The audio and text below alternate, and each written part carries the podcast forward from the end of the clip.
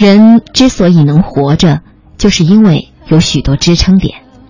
就像那火车之所以能在铁轨上前进，是因为有许多根枕木支撑着一样。只有一根枕木的铁路是没有的，只有一个支撑点的人生也是没有的。人生可以有很多支撑点，事业、升官、发财、爱情，都可以成为人生某一个时期的支撑点，让你有滋有味的活下去，觉得天很蓝，草很绿，每个人的笑容都很美好。但我要告诉你，任何一个支撑点都不可能是永恒的。事业无穷尽，官做大了、做久了也很乏味。钱挣的太多也是个累赘，山盟海誓的情人也终有一天离你而去。所以我提出了这样一个观点：饭点论。简而言之，也就是让你的人生多一些支撑点，其中的某一些点坍塌了，会有另一些支撑点支撑着你的人生构筑，让你在漫漫人生路上走下去。这就是老百姓所说的。别在一棵树上吊死，水路不通，走旱路。谁也不可能把你的人生隧道构筑的那么牢固，因为这不单是你个人的问题。有些情况你不可能把握，你想得到的不一定都能得到，你期望得到的不一定都能成为现实。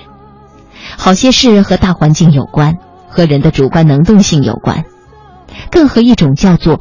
数的东西有关，前数分已定，浮生空白空白茫。自古成败原观数，天下英雄大可知。这反映了古人对数的消极思想。人应该挑战命运，而有的时候你也得认命。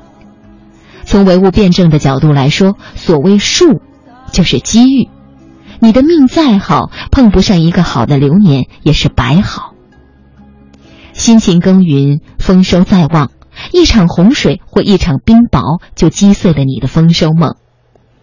我欣赏一首流行歌曲里唱的：“三分天注定，七分靠打拼。”人生不打拼不可能成功，但你打足了七分，那三分老天不给你，你依然不能得到一个完美的人生。炒股者都知道这样一句名言：“不要把鸡蛋都放到一个篮子里。”甲筐让一个骑自行车的撞了，乙筐被冰雹砸了，丙筐还可以保住三分之一。再广而言之，甲筐里放草莓，乙筐里放枇杷，丙筐里放荔枝，则不管行情如何变化，你至少扳个平手，而不至于赔得吐血跳楼。人生亦如此，让你的人生多几个支点吧。